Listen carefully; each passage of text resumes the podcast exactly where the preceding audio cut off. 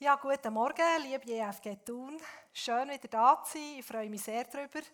Und danke euch einfach auch für den herzlichen Empfang, den ich gerne erleben bei euch. Bei euch. Ihr macht das super. Menschen, die kommen, einzelne Mal, die fühlen sich hier willkommen. Also das kann ich einfach von mir sagen. Dankeschön. Beim darüber nachdenken über die Predigt, beschenkt, beschenkt sein zum, oder beschenkt werden, zum Weiterschenken, da ist mir eine Begebenheit in den Sinn gekommen, die ich vor über 20 Jahren hatte. Ich habe dann in einer Kita gearbeitet, wie aktuell übrigens auch wieder, und hatte eine Weiterbildung. Gehabt. Und die Kursleiterin hat uns dann etwas Wichtiges auf den Weg gegeben, das mich sehr geprägt hat und das mir als Bild ist bleiben hängen. Sie hat ein leeres Glas vorgenommen und hat uns näher darauf aufmerksam gemacht, dass grundsätzlich jeder Mensch, wenn er geboren wird, so wie ein leeres Glas hat. Und wenn er in einigermaßen normalen und gesungenen Umständen aufwächst, ähm, dass das Glas vorhanden ist und in das Glas im Verlauf des Lebens auch etwas reinkommt. Und zwar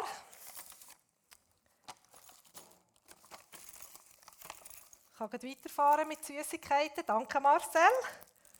Seht ihr so da die, die kleinen Traubenzückerchen für die, die es hinten nicht so sehen? Also jedes Mal, wenn mir etwas Positives passiert, kommt so etwas Süßes in mein Leben. Wenn mich jemand ermutigt, wenn mich jemand umarmt, wenn mir jemand einen Zuspruch macht, ähm, wenn ich ein Lob bekomme, Anerkennung, Wertschätzung, wird das Glas gefüllt. Aber es gibt noch andere Sachen, die in das Glas kommen. Und zwar gibt es ja negative Reaktionen oder Aktionen, die wir widerfahren. Die sind eher mehr wie ein Nagel, der stechen. Ich habe ein paar mitgebracht, ein bisschen grosse, das alle sehen. Also, wenn wir jemanden negativ behandelt, verachtet, ausgrenzt, verletzt, erniedrigt, dann kommt so ein Nagel in das Glas rein. Aus diesem Glas kann auch der Mensch schöpfen und entweder gibt er dann einen Nagel oder etwas Süßes weiter. Je nachdem. Etwas, das sticht oder etwas, das wohl tut. Die Kursleiterin hat uns damit darauf aufmerksam machen, dass wir bei den Kindern, die wir betreuen, bei ihren Reaktionen und Worte oder Handlungen, die sie machen. Und besonders dann, wenn wir finden, das Kind ist jetzt schon schwierig, das tut jetzt mega schwierig, das pisackt wortwörtlich gegen nur die anderen. Wir wissen fast nicht, wie damit umgehen, dass wir uns dort fragen, wie sieht es sich mit dem Inhalt in diesem Glas aus? Hat das Kind vielleicht in diesem Moment gerade nur ein Ego, was damit hantieren kann? Oder hat es auch noch etwas Süßes zum Mitgeben? Das Bild verhält natürlich nie hundertprozentig. Und gleich hilft es mir in Situationen, nicht nur anhand von dem, was ich gerade sehe und erfahre von einem Kind, zu reagieren, sondern mich kurz zu fragen, was ist echt da innen, was jetzt bei diesem Kind das bewegt und das, das Verhalten könnte auslösen Und so tauchen wir heute zusammen in eine Geschichte im Alten Testament. Ja, Andreas, musst auch doch dort ah, mal auskommt. Ähm, und zwar mal wieder vom König David. Mir ist aufgefallen, ich komme immer wieder mit einer Geschichte vom König David zu euch. Oder David hat so ein Glas Süßigkeiten, ein ein Glas mit Süßigkeiten und Nägel in seinem Leben kennt. Er ist mit beidem reich beschenkt worden. Er hat viele Siege gemacht in Kriegen und ist bejubelt worden dafür. Er hat aber auch viel Verachtung bekommen in seinem Leben. Er hat Bewunderung bekommen. Er ist aber auch verfolgt worden. Er hat Liebe erlebt und, Annahme, aber auch Hass und Verachtung von den Menschen. Aber was mir beim David besonders ist aufgefallen, Er hat zwar viel Nägel und viel Süßes gehabt, das er weitergeben konnte seinen Mitmenschen, aber der David hat neben diesen Sachen, die so unter den Menschen sind gelaufen, noch eine weitere Dimension gehabt.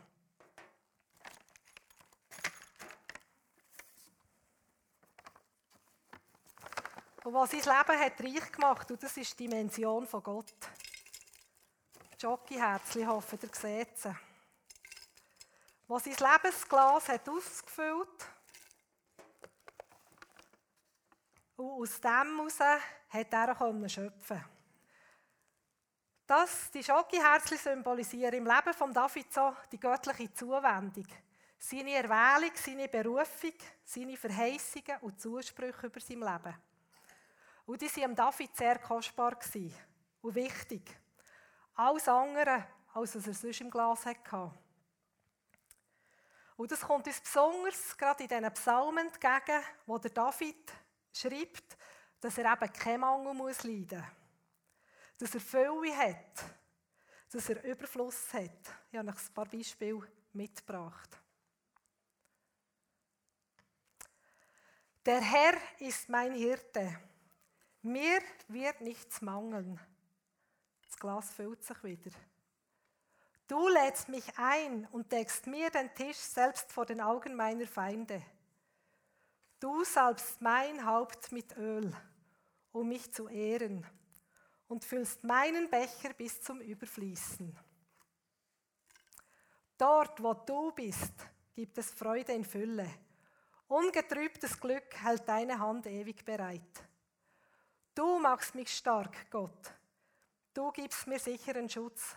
Du bist so gut zu mir.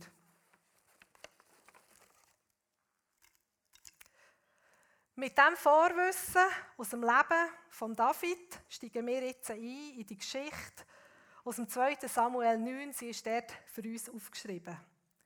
Gerade ist der David nach rund sieben Regierungsjahren über Judäa zum König von ganz Israel aufgestiegen. Er hat Jerusalem erobert, die Philister mit Gottes Hilfe besiegt und die Bundeslade, quasi der sichtbare Thron oder der Ort, wo Gott präsent war, auf Jerusalem geholt. Eine Zeit vom Frieden und von der Ruhe ist angebrochen. Und in dieser Zeit hat sich dann folgende Begebenheit abgespielt. Eines Tages fragte David, ist noch irgendjemand aus Sauls Familie am Leben? Ich will ihnen Gutes tun, wie ich es Jonathan versprochen habe. Dabei hat der David sich zurückerinnert an ein Versprechen, das er seinem Freund Jonathan, dem Sohn vom König Saul, also seinem Vorgänger und Verfolger, hat gegeben. Viele Jahre vorher.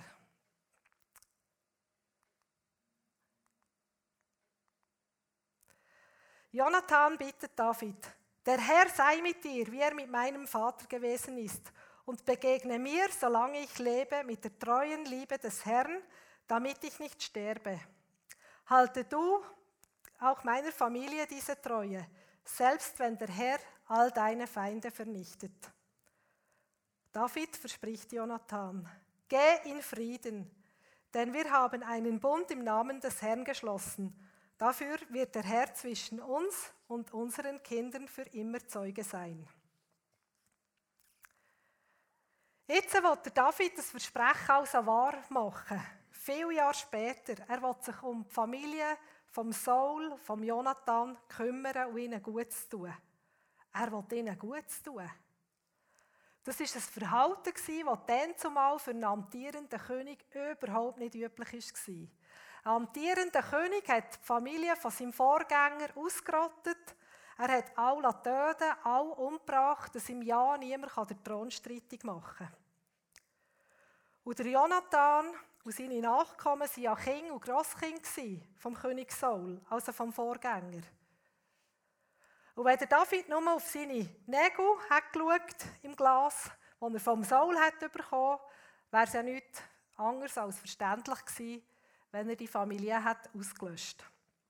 Aber der David hat eben auf das hier geschaut. Er hat auf das geschaut, was er von Gott hat bekommen.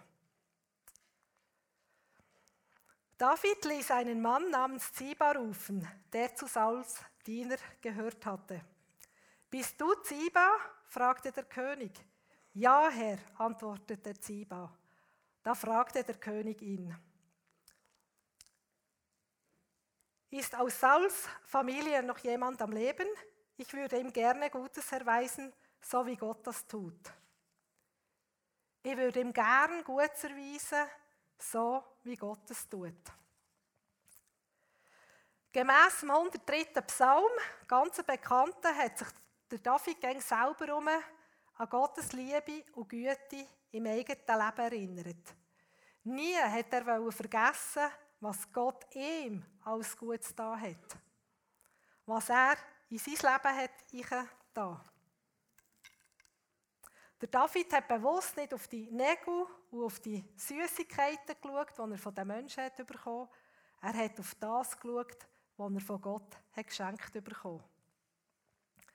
Und zwar das Symbol, die Schokiherzchen sind Symbol für Gottes Güte und Barmherzigkeit, für ein Segen, das er hat bekommen und von dem hat sich der David inspirieren Darum hat er nicht den Tod wollen von seinen, vom Saul und seinen Nachfahren. Nein, er hat ihnen Liebe, Güte und Treue weitergeben. Der David der lebt uns hier ein Prinzip gerade vor im Umgang mit seinen Nägeln im Glas. Ein Prinzip, das der Petrus gut 1000 Jahre später in seinem Brief beschreibt, dass Liebe viel Sünde, viel Verfehlungen, viel Böses, was lang angetan wird, zugedeckt wird. Es klappt jetzt mit dem Glas nicht so gut, ähm, dass da die Schocke Herzchen durch alles durchgehen, aber ihr könnt euch das vorstellen, die Liebe umgeht alles, auch all das Negative. Liebe macht es wieder gut. Und mir gefällt das Bild, dass Gottes Liebe alles Ungute zudeckt, dass man dort Kraft bekommt, um darüber, darüber wegzuschauen. Der David, der hat sein Glas Gott immer wieder hergehabt. Er hat es gegen neu wieder von Gott füllen Und so bist auch du heute eingeladen, dein Lebensglas ganz neu von Gottes Liebe füllen. Wir lesen im Römer 5,5, dass Gottes Liebe in unser Herz ausgossen ist. Das hat mich so ein gutes Bild durch. Das ist wirklich, es ist, wird ausgossen in unser Leben. Das Herz bedeutet das ganze Leben, der ganze Mensch an sich. Und da lade ich dich einfach ein. Mach heute dein Herz auf, streck Gott deine leeren Hänge her und sag, bitte füll mich wieder mit deiner Liebe. Ich brauche sie. Das Glas ist leer geworden vielleicht. Ich brauche eine neue Liebe von dir. Es kann ganz unterschiedlich aussehen, wie das passieren kann. Es kann ein Gebet sein. Eine kleine Bitte, dass der Heilige Geist die Liebe ganz neu wieder ausgießen in mein Leben. Auf YouTube kann man jenste so Liebesbriefe von Gott Filme schauen. Vielleicht hilft er auch das, der die Zusprüche wirklich ins Herz wieder aufzunehmen. Oder mal quer durch die Bibel durchschauen, wo ist alles etwas von Gottes Liebe geschrieben. Um mal dich auch zu fragen, welche Stellen sprechen, sprechen Mittag besonders an, welche will ich mitnehmen in die nächste Zeit. Oder Lobpreiszeit, Worship ist auch eine ganz gute Variante, um sich gegen wieder zu füllen. Aber auch oder für dich beten von einer Vertrauensperson. Oder für eine Person, die näher hinter im Saal ist und gerne für dich beten Dass die Liebe wieder in dein Leben kommen Oder in den letzten Predigten von euch habe ich zwei Tipps gehört. Der eine ist vom Geru. Nehmt das Vollbad. Geht, in baden, taucht ein die Fluten von Liebe von Gott. Oder von der Sarah, feiern das Abendmahl und da drinnen feiern wir Gottes uneingeschränkte Liebe und Annahme. Und nicht vergessen, geht mit einem wachen Blick durch den Alltag, um Gottes Liebesbeweise am Wegrand nicht zu verpassen. Ein persönliches Beispiel.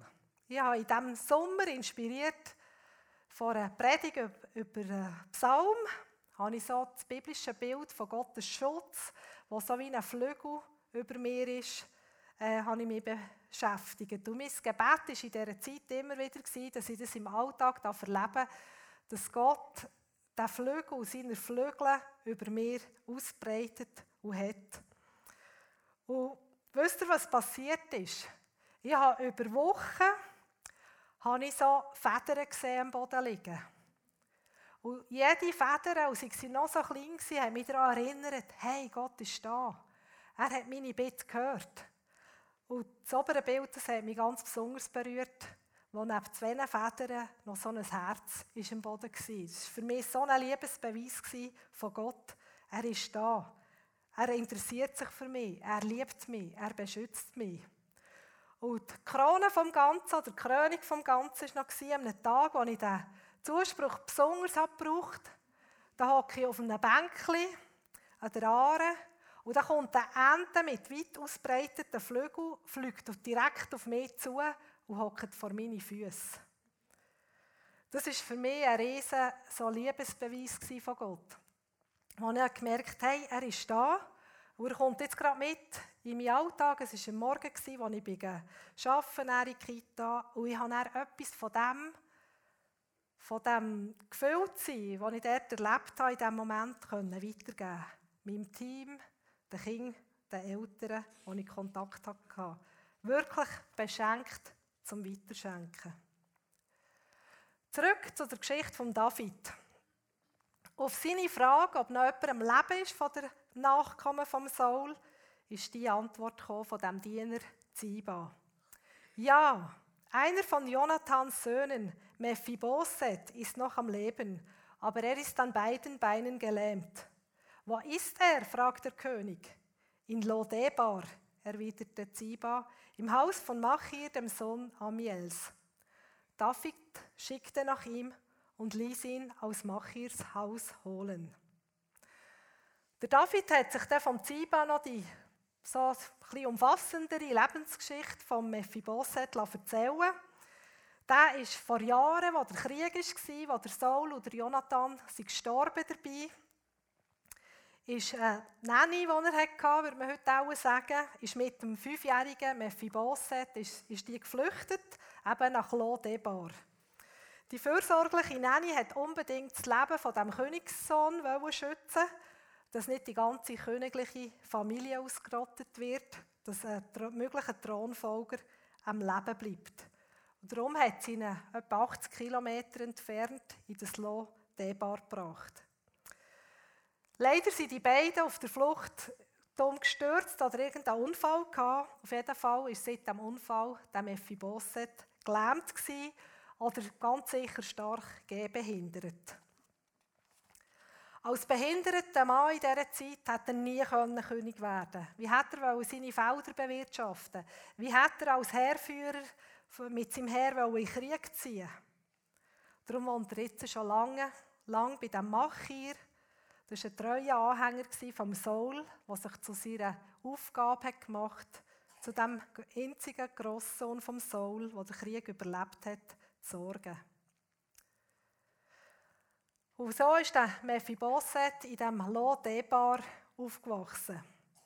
Lodebar, das bedeutet eine Stadt oder ein Ort ohne Weid. Es ist ein unfruchtbarer Ort.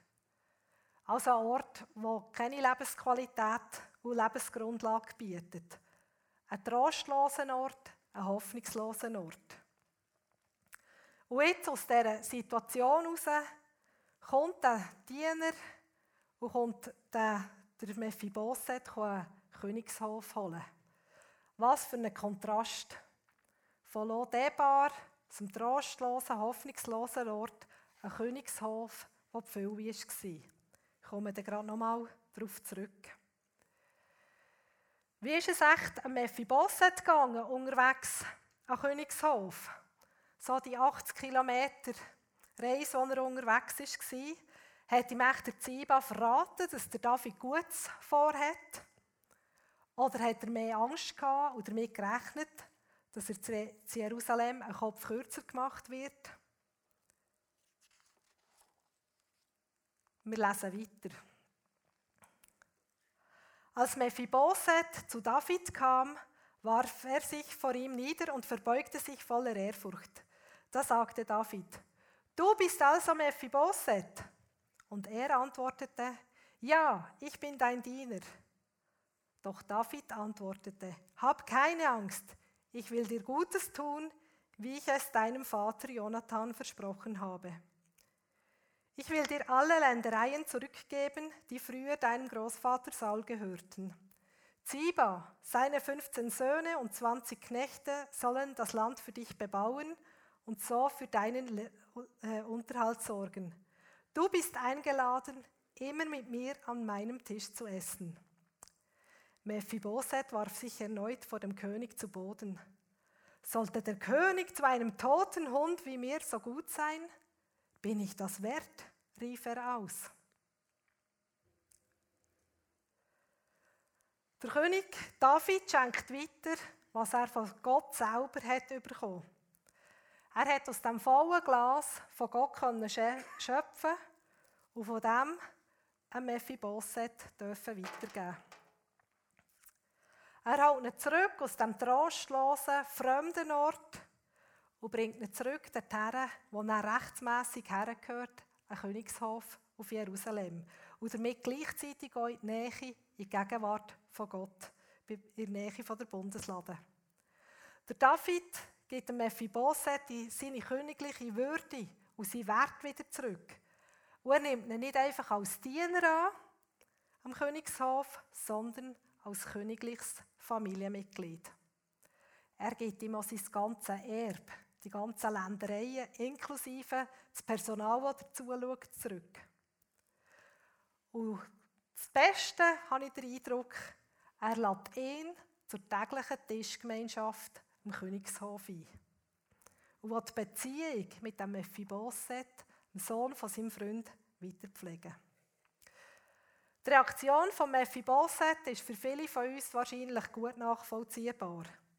Wahrscheinlich war er ein bisschen überfordert über dem, von dem vielen Guten, das auf ihn zukommt.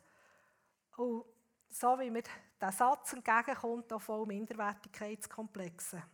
Wieso sollte David so gut sein zu mir? Ich bin behindert, ich bin ausgrenzt, ich gehöre nicht zur Gesellschaft. Ich bin ein toter Hund. Also ich bin unrein für einen jüdischen Hund, ein unreines Tier ich gehöre nicht dazu. Ich bin ausgeschlossen. Ich finde den Dialog zwischen David und zwischen Mephibosheth finde ich auf zwei Seiten aufschlussreich. In Bezug auf das Thema Beschenkt zum Weiterschenken. Es ist ein wunderbares Bild, wie sich Gott liebevoll um jeden Menschen kümmert.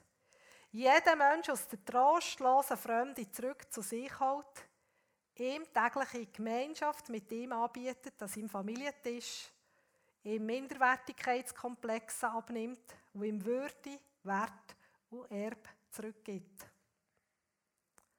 Ich finde das wunderbar. Darum möchte ich es noch einmal wiederholen und es dir persönlich zusprechen. Gott kümmert sich liebevoll um dich. Er holt dich aus der trostlosen Fremde zurück, aus dem, dort, wo du das spürst. Er lädt dich ein, täglich Gemeinschaft mit ihm an seinem Familientisch zu haben. Er nimmt dir Minderwertigkeitskomplex ab. Und Gott schenkt dir Würde, Wert und Erb zurück. Wir feiern heute den ersten Advent. Die erste Kerze brennt. Advent bedeutet Ankunft. Gott kommt da auf dieser Welt. An der ersten Weihnachten Jesus. Und Jesus wird auch mal wieder ankommen in Macht und Herrlichkeit. Und bis es so weit ist, kommt Gott immer wieder in unserem Alltag an. Und ich bin überzeugt, er kommt besonders gerne der da an den Orten, wo wir uns persönlich in einem Lohdebar, so einem trostlosen, unfruchtbaren Ort befinden. Ja, so kommt Gott an. Ich denke auch heute in deiner persönlichen, unfruchtbaren, trostlosen und hoffnungsvollen Lebenssituation, wo vielleicht die Nägel im Glas eine grosse Last sind. Oder die Süßigkeiten, die Menschen dir geben, auch nicht länger, um wirklich satt zu werden. Gott streckt seine ganze, ganze Säckchen her mit seiner Liebe und will dir in die neue einschenken. Das ist Advent. Ich erzähle euch eine kleine Geschichte von mir selber. Während meiner theologischen Ausbildung, das ist jetzt gerade, ist gerade 20 Jahre her, da war es natürlich auch die Aufgabe, als Klasse eine Predigt vorzubereiten. Und das war für mich so ein bisschen der Horror, dann zumal. Und vor allem war noch, wir die Predigt müssen so eine Studiengemeinschaft haben. Ein paar Dozenten waren noch dabei. Ähm, es hat mich ganz eine komische Situation gedacht. Und der, der, der Gipfel war noch, jeder der Mitstudenten hatte ein Blatt Papier auf den Knien und einen Schreiber und musste nach gewissen Punkten ähm, die Predigt beurteilen. Und im Anschluss hat es eine Kritikrunde gegeben, natürlich eine wohlwollende, aber äh, genau. Also, das war für mich eine riesige Herausforderung. A, ich bin nicht gerne vor Leuten gestanden und habe geredet. Und eben B hat mir das graut, was kommt dann auf mich zurück, wenn da die Auswertungsrunde kommt. Und ob schon ich dann grundsätzlich mehrheitlich positive Reaktionen und Rückmeldungen hatte, habe ich mich so unwohl gefühlt am Morgen vor dieser Studiengemeinschaft. Das ist, da hätte ich das berühmte Loch gewünscht, dass ich verschwinden kann. Und für mich war wie klar, das war jetzt meine erste und letzte Predigt. Und mit diesem Vorsatz bin ich dann nach dem Studium in ein Gemeindepraktikum auf Deutschland und habe dort auch klar ähm, verkündet, ich will nicht predigen. Ich mache alles, aber predigen will ich nicht. Aber dann ist mir der Pastor dort in die Quere gekommen, als sehr, sehr guter Praktikumsbegleiter. Und der hat mich dann herausgefordert, dass ich mir dieser Aufgabe trotzdem noch mal stelle. Und hat gefunden, im Monat machst du eine Predigt, ob du jetzt willst oder nicht. Ich hätte ihn zwischendurch, kann ich sagen. Er hat mich sehr unterstützt in allem, er hat mich sehr ermutigt, er hat sehr, sehr, sehr äh, positive Rückmeldungen gegeben, er hat alles sehr positiv können sagen. Er hat mir viel in diesem Bereich Süßigkeiten hat er mir gegeben, aber ich habe der gemerkt in diesem Moment, so, oder so mit der Zeit, habe ich gemerkt, hey, es ist nicht der Pastor, der mich da daraus rausholt und mich da in die Berufung einführt. Es ist Gott selber, der mein Leben mit Liebe und Bestätigung und Wiederherstellung auch ähm, berührt und beschenkt, wo ich, bevor ich äh, das Studium angefangen habe, irgendwo habe gewusst, ich werde auch Menschen von ihm erzählen und Menschen ermutigen, in welcher Form auch immer, habe ich noch nicht gewusst. Und was mache ich heute? Alle Monate irgendwo eine Predigt. Und verdiene mittlerweile auch einen kleinen Lebensunterhalt, äh, einen kleinen Teil von meinem Lebensunterhalt davon. Und es ist für mich ein riesen Wunder, wenn ich an 20 Jahre, vor 20 Jahren zurückdenke und, und wie ich heute da stehe.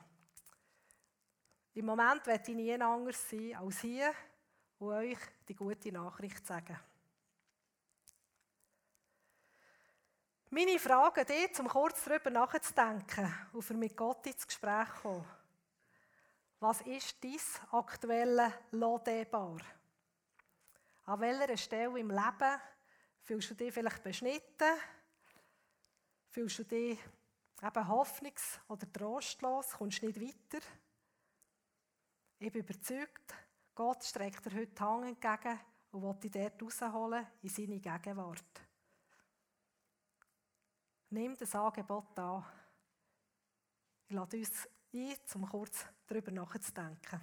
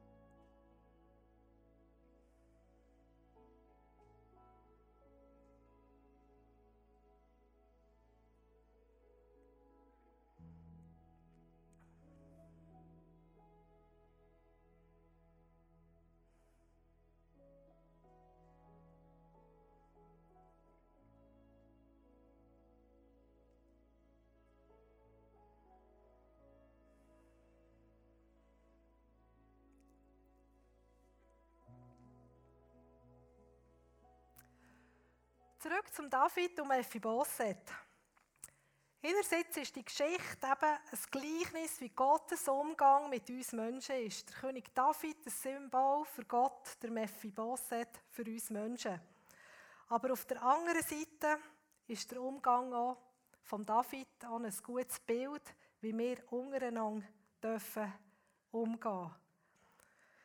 Und zwar, dass wir einander beschenken mit der Liebe, die Gott gibt. Nicht, nicht äh, Süßigkeiten müssen wir weitergeben, sondern wir dürfen wirklich etwas von Gottes Liebe unseren Mitmenschen mitgeben. Und wenn würde sich das besser eignen als in der Adventszeit? Zum Menschen Licht, Wärme und Liebe weitergeben. Und ich bin überzeugt, dass Gott in dieser speziellen Zeit, die wir jetzt heute wieder anfangen, auch brauchen will. Wen kennst du in deinem Umfeld, der vielleicht selber so in einem Lodebar inne ist? Wem kannst du Gottes Liebe in diesen Tagen entgegenbringen, dass die Person merkt, das ist ein Gott, der mich liebt und der mich sieht? Ich bin überzeugt, wenn wir Gott darum bitten, wird er uns auch Menschen über den Weg schicken oder uns einen Namen aufs Herz legen, wo wir merken, dort habe ich Aufgabe. Ich erzähle euch nochmal ein kurzes Erlebnis. Ich bin viel zu Fuß unterwegs, gerade in Lingen, gehe ich viel ähm, spazieren, treffe Leute, mache Schwätzchen. Und in den letzten Jahren habe ich immer mal wieder eine ältere Frau getroffen, die recht zurückgezogen, recht abgeschottet wohnt. Und an einem Tag sind wir doch miteinander ins Gespräch gekommen und seitdem hat sich immer mal wieder so äh, Begegnungen mit ihr ähm, ereignet. Und sie haben mir mit der Zeit so ein von, von sich erzählen, von ihren gesundheitlichen Problemen. Also sie ist über 80 ähm, und noch sonst einfach von ihren Baustellen im Leben, die, die nicht wenige sind. Und letztens habe ich sie bei einem Bänkchen getroffen und sie hat mir erzählt, dass sie ganz schwierige Woche hatte und ähm, dass sie sich so hat verlassen gefühlt. Und dann sind ihr eine Karte aus einem Buch rausgefallen, wo sie etwas gesucht hat. Und dort ist ein Gebet drauf gestanden. Und das Gebet, das bedeutet ihr so viel. Und sie betet es jeden Tag und sie hat die Karte immer dabei. Sie hat dann die Karte vorgenommen, hat mir die unter die Nase gehabt. Und ich habe dann gesehen, dass das ein uraltes, mehrstrophiges, altes Glaubenslied war. Und sie hat sich so gefreut, dass das nicht nur ein Gebet ist, sondern noch ein Lied ist. Und ich habe dann das Handy vorgenommen, habe auf YouTube das Lied abgeladen. Und sie ist auf diesem Bänkchen gehockt und hat fünf Minuten lang, wie das Lied ist gegangen, hat sie zu lauter Wasser gerannt. Sie hat gerannt, gerannt und irgendwie so ganz ihr Elend rausgekühlt. Ich habe dann gefragt, ob ich noch für sie beten darf.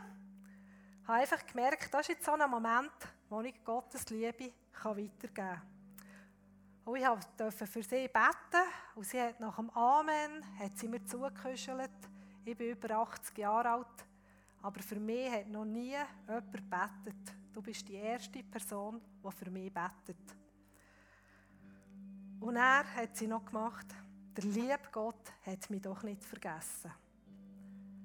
Und dort habe ich gespürt, Gott ist in diesem Lodebar von dieser Frau angekommen bin weiter im Kontakt mit ihr. Wir telefonieren ab und zu, bin sie besuchen. Und ich will dort dranbleiben. Ich will euch einfach ermutigen, bleibt dran bei diesen Menschen in eurem Umfeld, die in diesem Lodebar sind und sich so danach sehnen, daraus rauszukommen und in die Gemeinschaft mit Gott zu kommen. Ich schließe mit einer Passage aus dem 1. Johannes 4. Gottes Liebe zu uns ist für alle sichtbar geworden, als er seinen einzigen Sohn in die Welt sandte, damit wir durch ihn lieben können, leben können. Das Einzigartige an dieser Liebe ist, nicht wir haben Gott geliebt, sondern er hat uns seine Liebe geschenkt. Wenn uns Gott so sehr geliebt hat, dann müssen auch wir einander lieben. Wir lieben, weil Gott uns zuerst geliebt hat.